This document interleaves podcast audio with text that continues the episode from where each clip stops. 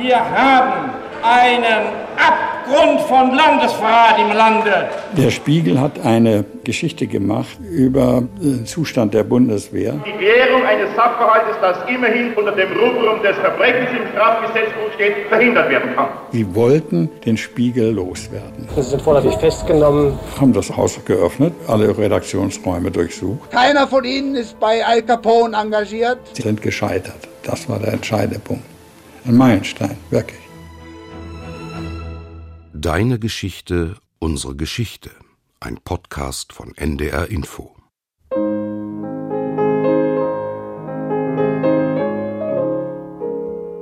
Deine Geschichte erzählt dein Leben. Unsere Geschichte erzählt von unser aller Leben. Ich habe mit Zeitzeugen gesprochen. Ich habe in den Tonarchiven recherchiert. Deine Geschichte. Unsere Geschichte.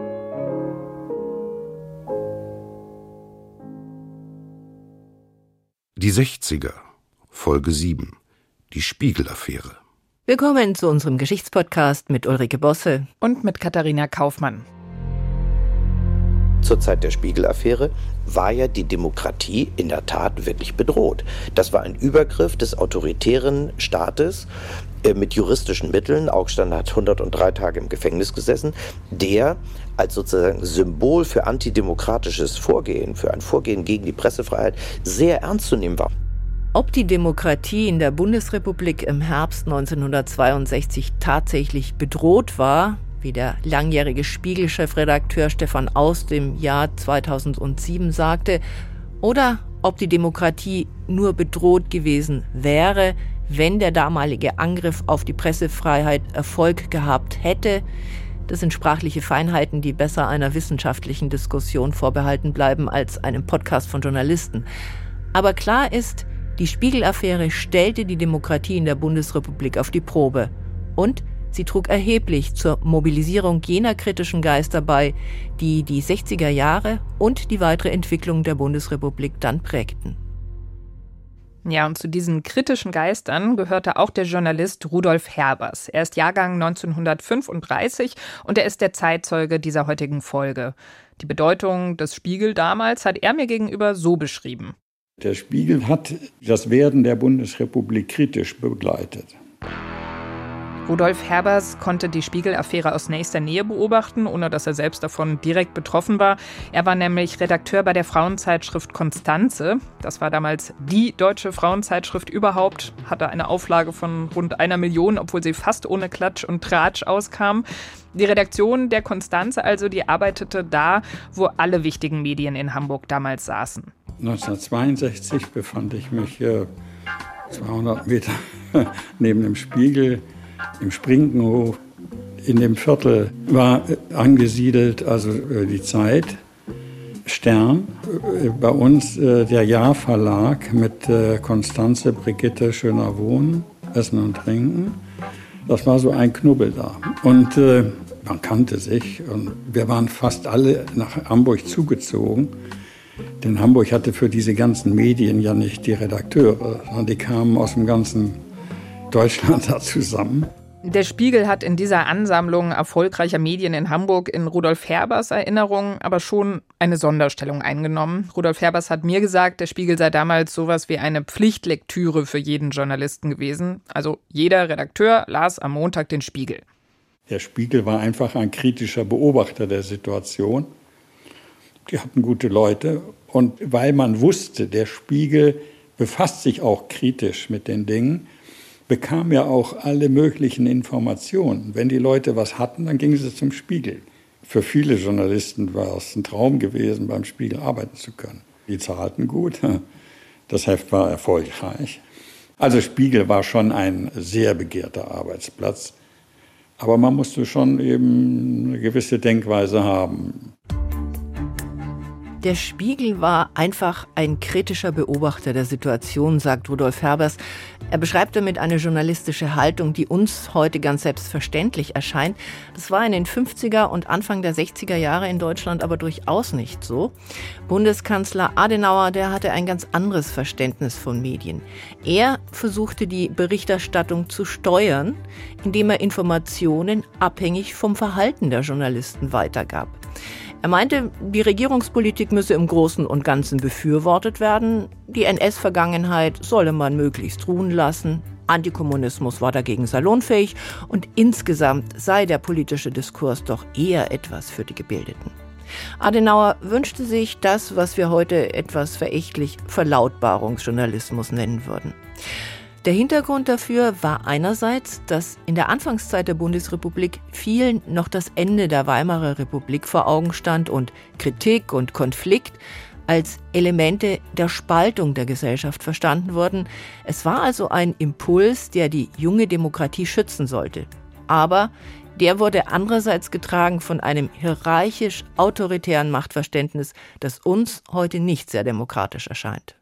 Für Rudolf Herbers ist es ganz klar, dass dieses Machtverhältnis auf die damals ja noch eher jüngere Vergangenheit des Zweiten Weltkriegs und der Nazizeit zurückgeht. Das ist heute kaum noch darstellbar, wie stark das Land damals noch unter dem Zeichen dessen stand, was da vorher passiert war. Dann war der Krieg vorbei. Es waren viele Leute eben tot, die waren gar nicht mehr da. Es waren Fachleute da. Das waren aber die zum großen Teil, die sich vorher mit dem System arrangiert hatten, sonst wären sie gar keine Fachleute geworden. So, und dann waren noch andere da, die aus dem Krieg überlebt hatten. Und die haben sich irgendwie so geduckt und lebten unter einer riesigen Lebenslüge. Und diese Lebenslüge hieß, der deutsche Soldat ist anständig geblieben, das konnten sie nämlich ihren Kindern erzählen, ist anständig geblieben, die schrecklichen Sachen, das war alles die SS. 50er Jahre und noch die 60er Jahre standen unter dieser großen Lebenslüge, dass also äh, die Nazis alle weg sind und äh, die, die da sind, das sind die Saubermänner. Ja, und er hat mir beschrieben, dass diese Zustände zunächst auch die Medienwelt geprägt haben. Ich habe bei einer großen Tageszeitung im Ruhrgebiet Ruhrnachrichten gelernt. Der Chefredakteur war ausgebildeter Nazi-Journalist. Der Politikchef war äh, SS-Offizier. Der Hauptkarikaturist war äh, Belgier und wurde in Belgien steckbrieflich gesucht als Nazi-Kollaborateur. So, das ist ein Stück Pressewirklichkeit in den 60er Jahren im Bundesgebiet. In der Zeit haben sich auch die Journalisten sortiert. Die einen gingen zur Welt ja, und die anderen versuchten beim Stern oder beim Spiegel anzukommen. Und dann wusste man schon, was das für Leute sind. Es gab eben beides. Lizenzen für Presseorgane waren nach dem Krieg von den alliierten Besatzungsmächten zunächst ja an Verleger vergeben worden, die nicht durch den Nationalsozialismus belastet waren. Und auch in den 50er Jahren verstanden sich ja nicht alle Journalisten als Hofberichterstatter der Regierung Adenauer. Ab Ende der 50er Jahre arbeiteten in den Redaktionen dann aber mehr und mehr junge Journalisten und sie vor allem orientierten sich dann eher am angelsächsischen Modell mit Medien als vierter Gewalt zur Kontrolle der Regierung. So hat es mir auch Rudolf Herbers beschrieben. Und Zentrum dieser kritischen Medien, das war eben Hamburg, wo der Spiegel saß und wo auch er, Rudolf Herbers, gelandet ist. Es gab dann eine Gruppe von Leuten, die irgendwie dabei waren, aber richtig gewillt war, dass sowas nie wieder passieren kann und den neuen Staat aufzubauen. Und äh, dazu gehörten dann die Hamburger Verlage, die Verleger, also Ja-Verlag, Bucerius, Nannenverlag mit dem Stern. Die waren in der Bundesrepublik die demokratischen Verlage. Das waren Leute von der Sorte, die was Neues wollten. Da waren alle für den neuen Staat, für demokratische Verhältnisse. Ja, das war wirklich so ein Nest. Und wir waren im ganzen Bundesgebiet äh, verschrien als linkes Nest hier in Hamburg, weil es sowas bei den anderen nicht gab. Meine lieben Mitarbeiter, Landesverrat, landesverräterische Fälschung, Bestechung. Am Montag, dem 29. Oktober 1962, informiert der Geschäftsführer des Spiegel Verlags, Hans-Detlef Becker, die Mitarbeiter des Spiegel über die ungeheuerlichen Vorwürfe, die gegen das Blatt erhoben werden. Und das liest Landesverrat, landesverräterische Fälschung, Bestechung. Der Spiegel hat eine Geschichte gemacht über den Zustand der Bundeswehr. Unter der Überschrift Bedingt abwehrbereit hatte der Spiegel Anfang Oktober über Mängel bei der konventionellen Abwehrbereitschaft der Bundeswehr berichtet. Der Artikel von Spiegelredakteur Konrad Ahlers und dem Bonner Korrespondenten des Blatts Hans Schmelz stellte fest, dass die Bundeswehr zu einer Vorwärtsverteidigung gegenüber den Truppen des Warschauer Paktes nicht in der Lage wäre. Grundlage waren Erkenntnisse des NATO-Manövers Forlex 62. Die Informationen hatten die beiden Journalisten von Oberst Alfred Martin bekommen, dem Leiter des Führungsreferats im Führungsstab des Heeres. Herr Ahlers hat das gut recherchiert und hat einfach zusammengesammelt, was alles schiefläuft da in dieser Armee, was da mit schlechter Ausrüstung, wer weiß was alles. Also hat man so ein richtiges Resümee gemacht und das war eben nicht schmeichelhaft. Der Artikel ließ den damaligen Verteidigungsminister Franz Josef Strauß in keinem guten Licht erscheinen und stellte das von diesem bevorzugte Konzept eines atomaren Erstschlags und die entsprechende Rüstungspolitik in Frage. Das Ganze natürlich vor dem Hintergrund des Kalten Krieges, der sich in der zweiten Oktoberhälfte des Jahres 1962 stark zugespitzt hatte. Mir hat Rudolf Herbers es so beschrieben, dass die Welt zum Zeitpunkt des Erscheinens des Spiegelartikels am Abgrund eines neuen Weltkriegs zu stehen schien. Der Kalte Krieg war schon, so kalt war der nicht, der war zum Teil ja schon hitzig. Ne? Und dann kam das mit den Atomwaffen, dass jeder wusste, wenn es losgeht, wir hier sind doch gleich dran. Ja? Das war schon sehr präsent. Im Zuge des atomaren Wettrüstens hatte die Sowjetunion Mittelstreckenraketen auf Kuba stationiert. Die USA verhängten eine Seeblockade. Mit Geheimdiplomatie wurde versucht, das Schlimmste zu verhindern. Am 28. Oktober lenkten Moskau und Washington ein, die Lage entspannte sich. Doch während noch alle Welt gebannt auf den Konflikt um Kuba schaute, begann am 26. Oktober, einem Freitagabend, die Besetzung und Durchsuchung der Spiegelbüros in Hamburg und Bonn und die Autoren des Artikels bedingt abwehrbereit und leitende Redakteure des Spiegel wurden festgenommen. Herr Strauß war damals Verteidigungsminister und behauptete dann, dass es Verrat von äh, Landesgeheimnissen etc. Und dann hat er geglaubt, er hat jetzt die Gelegenheit, sich endlich am Spiegel zu rächen. Sie wollten den Spiegel loswerden. Spiegel-Herausgeber Rudolf Augstein saß an diesem Freitagabend bei einer privaten Einladung, als er von seinem Bruder, dem Rechtsanwalt Dr. Josef Augstein, von der Aktion gegen den Spiegel informiert wurde. Auch Verlagsdirektor Becker war dabei. Wir hatten gerade nach dem Abendessen eine Flasche 59er Mosel entkorkt da rief Dr. Augstein an aus Hannover und sagte, ob wir wüssten, Redakteure nach Hause geschickt, Beschlagnahme, Verhaftung und so weiter. Ich finde, man spürt, wie Hans-Dietlef Becker bei der Spiegel-Betriebsversammlung die Spannung der Lage auch ein bisschen mit Sarkasmus zu brechen versucht. Auch dann, als der mittlerweile wieder auf freien Fuß gesetzte Chefredakteur Johannes Engel von seiner Festnahme erzählt. Als ich gerade an meinen Wagen treten wollte und den für meine Frau gekauften Blumenkohl verladen wollte, traten zwei Herren von beiden Seiten wie bei Mackie Messer auf mich zu, verlangten Ausweis und sagten, sie sind vorläufig festgenommen wegen Verdachts des Landesverrates, führten mich dann ab fuhren in, einem, in einer schwarzen Limousine mit mir zu Hause, um eine Hausdurchsuchung zu machen. Also die Hausdurchsuchung gemacht, den Brief von Tante Tilly bei Herrn Engel mitgenommen.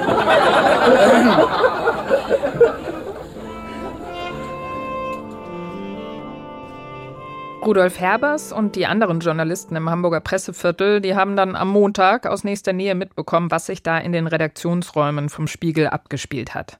Es rückte Polizei in großer Menge an haben das Haus geöffnet, alle Redaktionsräume durchsucht, alles, alles äh, um und um gedreht und äh, Räume durften nicht betreten werden. Wir saßen ja gegenüber am Montag, oh, Spiegel ist zu und äh, alles besetzt und dann hat sich da schnell rumgesprochen, was los war. Nicht? Die Staatsanwaltschaft hat die Räume des Spiegel versiegelt und für die Spiegelleute war völlig unabsehbar, wie lange das dauern wird. Das machte Verlagsdirektor Becker damals in einem NDR-Interview deutlich. Es ist kein Termin genannt worden, es ist uns nur gesagt worden, äh, die vielen Interventionen würden die Ermittlungen verzögern. Allerdings muss ich lobend sagen, sowohl der untersuchungsführende Staatsanwalt als auch der Polizeioberbeamte aus Bonn nehmen Wunschzettel von uns entgegen und folgen uns einzelne dringend benötigte Unterlage nach Prüfung durch den Staatsanwalt aus. Also eine gewisse Konzilianz ist auf jeden Fall zu spüren. Äh, der Wille zur Konzilianz bei den Personen, die dort handeln, ist deutlich zu spüren. Der Mangel liegt in dem völlig unzureichenden Einsatz. 70 Polizeibeamte, 100 Räume, ein Staatsanwalt. Was dann im Presseviertel passiert ist, das hat äh, Rudolf Herbers Augen im Interview mit mir doch sehr zum Leuchten gebracht. Wie selbstverständlich haben nämlich die Journalisten in dem Viertel ihren Kolleginnen und Kollegen vom Spiegel geholfen. Es muss ein irres Gefühl von Gemeinschaft gewesen sein. Bei uns war es am Montagmorgen dann so, jede zweite Schreibmaschine raus an die Spiegelkollegen und die konnten dann irgendwo weiter tippeln, weil sie an ihre eigenen Sachen nicht mehr dran kamen. Das war selbstverständlich, der ganze Verlag, alle standen dahinter.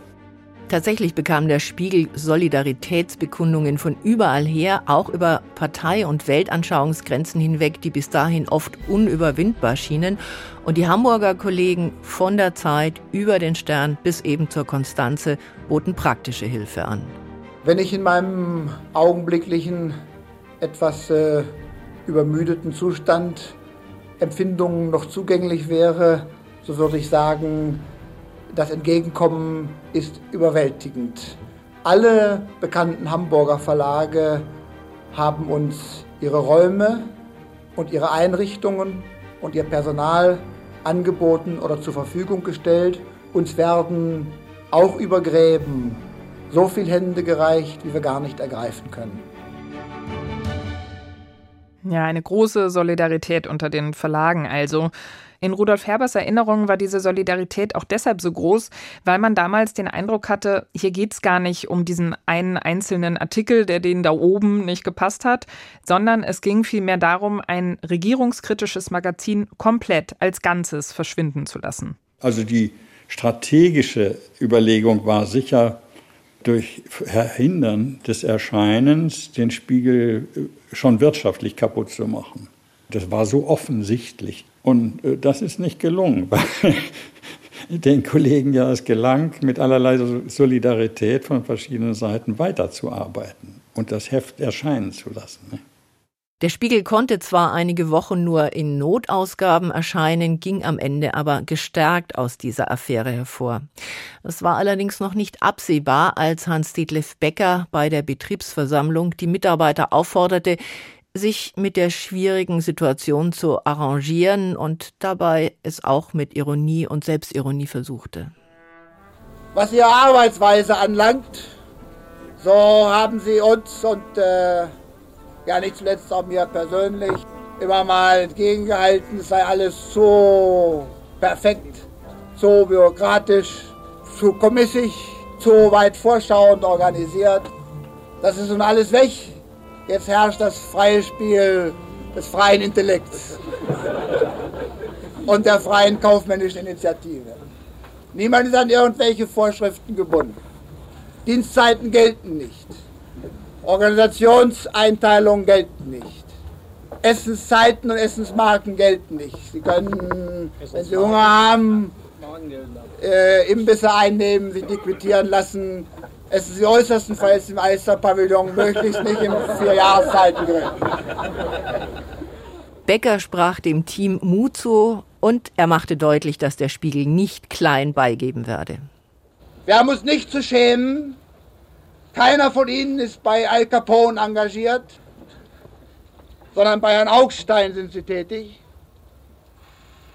Die Nummer 45 ist in Arbeit.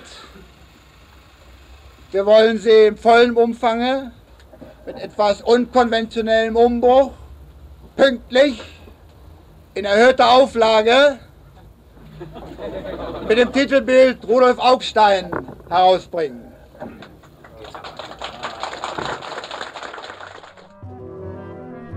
Die Büros des Spiegel wurden nur nach und nach wieder freigegeben. Die Durchsuchung der Redaktionsräume zog sich fast einen Monat hin. Auch die festgenommenen Redakteure wurden einer nach dem anderen wieder auf freien Fuß gesetzt. Bei Hans Schmelz, dem Bonner Korrespondenten, der einen großen Teil der Informationen für den Bundeswehrartikel recherchiert hatte, dauerte es 81 Tage. Und Herausgeber Rudolf Augstein kam erst nach 103 Tagen frei, am 7. Februar 1963. Der Augstein tat uns schon leid, den haben sie richtig in die Mangel genommen. Der war ja sowas von geschockt, damit hat er nicht gerechnet. Dann da in einer Einzelzelle zu hocken, äh, unter strengen Blicken, das hat den schon sehr, sehr angekratzt. Ne? Also da hatte man schon Mitleid ne? und auch mit Wut. Ich habe niemanden getroffen, der gesagt hätte, naja, da hat der Spiegel aber daneben gegriffen, das hätten sie nicht tun dürfen. Niemand. Alle fanden das in Ordnung und äh, jedem war klar, also mit dem ich Kontakte war klar, äh, das ist eine Riesensauerei. Die haben den Augstein da unter Vorwänden eingebuchtet und das ist nicht rechtens. Hatten Sie denn die Befürchtung, ähm, das entgleist jetzt hier komplett und wo führt das in diesem Staate noch hin? Oder war Ihnen, also haben Sie schon frühzeitig möglicherweise geahnt, damit hat sich im Grunde genommen die Regierung ein Ei gelegt? Nein, das konnte man nicht wissen. Denn der Kampf sagen wir mal, zwischen Demokraten und Nichtdemokraten klingt jetzt etwas dramatisch, aber der war ja nicht entschieden. Aber die politische Entwicklung verlief zugunsten des Spiegel und nicht im Sinne derjenigen, die die Affäre angezettelt hatten. In einer Fragestunde des Bundestags am 7. November zeigt sich die Bundesregierung noch selbstgewiss. Bundeskanzler Konrad Adenauer verteidigt das Vorgehen gegen den Spiegel. Nun, meine Damen und Herren, wir haben einen Abgrund von Landesverrat im Lande. Ich sage das. Ich sage das, ja. Denn, meine Damen und Herren, wenn von einem Blatt, das in einer Auflage von 500.000 Exemplaren erscheint, systematisch um Geld zu verdienen, Landesverrat getrieben wird. Ich finde es übrigens bemerkenswert, wie Adenauer da einerseits indirekt den Erfolg des Spiegel eingesteht und gleichzeitig versucht, dessen Bedeutung klein zu reden. Ich lese übrigens den Spiegel im Allgemeinen nicht, möchte ich hier bemerken. Ich habe Besseres zu tun. Verteidigungsminister Strauß konzentrierte sich in der Bundestagsfragestunde darauf, die Festnahme des Spiegelredakteurs Konrad Ahlers in Spanien zu verteidigen. Ahlers machte mit seiner Frau in Torremolinos Urlaub und Strauß hatte wegen der Festnahme mit dem deutschen Militärattaché in Madrid Achim Oster telefoniert, der dann das Eingreifen der Polizei veranlasste. Spanien war damals noch vom Diktator Franco regiert, das sollte man nicht vergessen.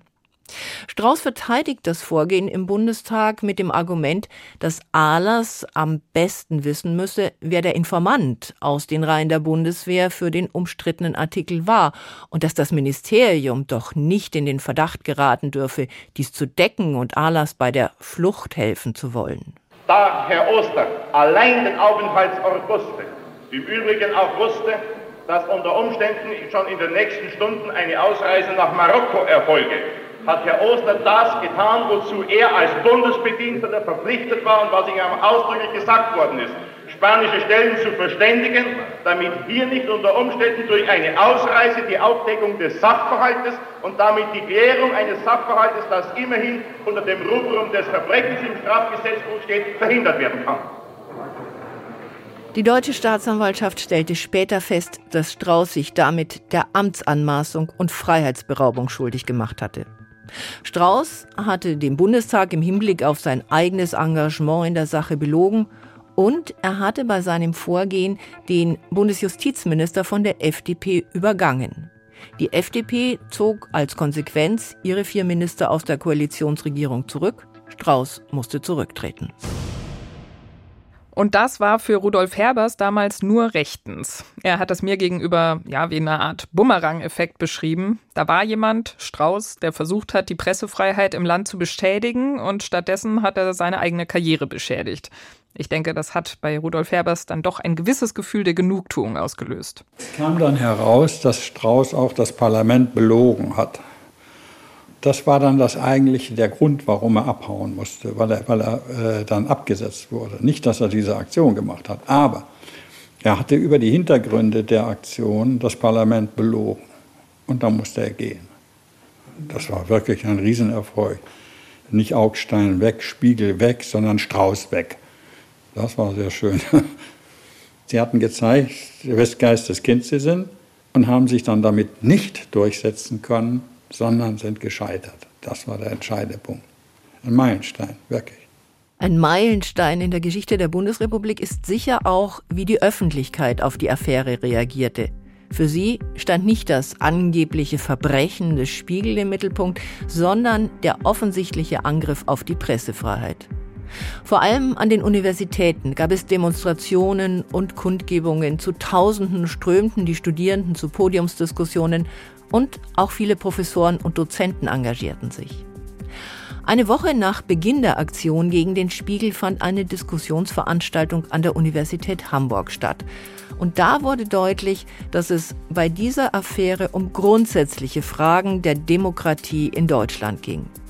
So wurden die Juristen auf dem Podium gefragt, inwiefern der Spiegel denn Landesverrat begangen haben könnte. Der Rechtsanwalt und SPD-Politiker Dieter Posser beantwortete das so. Das Strafgesetzbuch sagt in seinem Paragraph 99, was man unter Staatsgeheimnis zu verstehen hat. Und da heißt es, Staatsgeheimnisse sind Tatsachen, deren Geheimhaltung vor einer fremden Regierung für das Wohl der Bundesrepublik Deutschland oder eines ihrer Länder erforderlich ist. Man könnte also sagen, Staatsgeheimnis ist ein Staatsgeheimnis. Und Posser verweist dann darauf, dass es in der Bundesrepublik, anders als in anderen Staaten, keinen formellen Geheimnisbegriff gebe, nachdem nur solche Akten und Tatsachen geheim sind, die offiziell entsprechend eingestuft und gestempelt wurden. Was der Stern-Chefredakteur Henry Nannen polemisch aufgreift, um die Machtverhältnisse in der Bonner Republik in dieser Zeit deutlich zu machen. Es ist doch so, beim formellen Geheimnisrecht ist ein Bierdeckel, auf den Herr Strauß etwas geschrieben hat und den ein übereifriger Mann des Verteidigungsministeriums mit einem Geheimhaltungsstempel stempeln würde, wäre dann geheim. Würden Sie das begrüßen, Herr Nann? Das würde ich begrüßen, weil man als Journalist dann weiß, dass man sich daran halten kann. Aber hier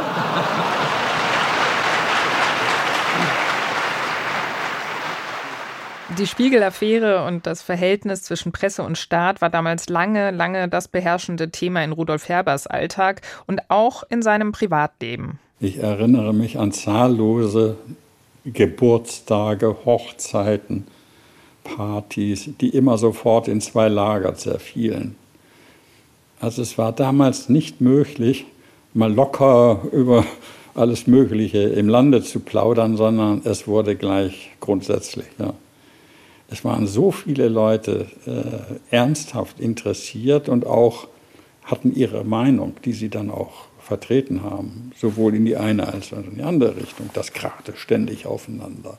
Also ich habe hinterher erst durch meine Frau und andere, da habe ich erstmal wieder das Plaudern gelernt, ja, dass man sich in einer Gesellschaft ein bisschen äh, weniger äh, verbindlich nicht gleich an den Kragen geht, sondern auch mal ein anderes Thema drauf hat. Es war alles damals hochgradig politisiert. Es gab eine Mobilisierung der Gesellschaft und eine Stärkung der Demokratie. Am Anfang der Affäre, im Oktober 1962, war das jedoch noch nicht absehbar. Aber der Politikwissenschaftler Eugen Kogon, der die Podiumsdiskussion an der Uni Hamburg damals leitete, der sah das immerhin schon als eine Möglichkeit und eine Hoffnung dass tatsächlich die Angelegenheit Spiegel, diese gesamte Affäre, ein Positivum in der Entwicklung unserer Republik werden kann. In der Erinnerung von Rudolf Herbers ist sie das auf jeden Fall gewesen. Für ihn hat die Spiegel-Affäre rückblickend ganz entscheidend dazu beigetragen, dass die Gesellschaft in der Bundesrepublik mündiger und auch kritischer geworden ist. Die Spiegel-Affäre war ein Baustein in dieser Entwicklung hat dann vielleicht die Spiegel-Affäre auch diese Entwicklung hin zu dem, was dann später zu den Demonstrationen gegen die Notstandsgesetze und so weiter und dann 68 äh, geführt hat, so in Schwung gebracht? Also ich bin ganz sicher, wenn, wenn es gelungen wäre, den Spiegel platt zu machen und damit, sagen wir mal, die kritische Öffentlichkeit stark zu beschädigen oder zu behindern. Also wenn das gelungen wäre, weiß ich nicht, äh, wie sich die politische Situation in der Bundesrepublik weiterentwickelt hätte. Ja. Der Spiegel, darauf haben wir ja schon hingewiesen, ging aber gestärkt aus der Affäre hervor. Die haben uneingeschränkt dann weitergemacht. Dem Spiegel konnten sie nicht anmerken, dass sie irgendwie erschüttert war. Die hatten ja gewonnen. Und das war natürlich für die Kollegen und Kolleginnen eine große Ermutigung. Ne? Das juristische Verfahren zog sich allerdings noch länger hin. Am 13. Mai 1965 entschied der Bundesgerichtshof, dass kein Hauptverfahren gegen Spiegelherausgeber Rudolf Augstein und den Redakteur Konrad Ahlers eröffnet wird. Ein Disziplinarverfahren gegen Oberst Martin, den Informanten, wurde eingestellt. Rudolf Augstein kommentierte das Ganze damals so Der Bundesgerichtshof hat eine Presseerklärung abgegeben und in der heißt es etwa, es seien möglicherweise in den Artikeln Staatsgeheimnisse enthalten gewesen. So genau also weiß das der Bundesgerichtshof auch heute noch nicht. Aber der Senat halte es nicht für beweisbar, dass Ahlers und ich erkannt oder damit gerechnet hätten, dass die Artikel Staatsgeheimnisse enthielten. Zumal der Bundesnachrichtendienst auf zwei Rückfragen keine Sicherheitsbedenken geäußert habe.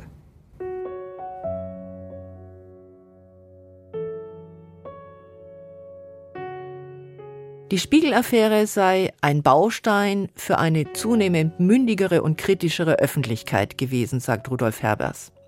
Ein anderer Baustein waren, vor allem für die junge Generation, die Prozesse der 60er Jahre zu den Verbrechen des Nationalsozialismus.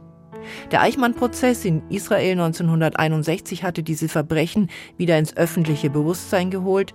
In Deutschland wurden sie ab 1963 in den Auschwitz-Prozessen verhandelt während gleichzeitig in der deutschen Öffentlichkeit eine Debatte über die Verjährung nationalsozialistischer Verbrechen lief.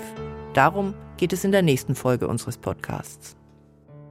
Unser Zeitzeuge ist dann Gerhard Wiese. Er ist der älteste Zeitzeuge dieser Podcast-Staffel. Jahrgang 1928 ist er. Und er war bei den Auschwitz-Prozessen einer der Staatsanwälte.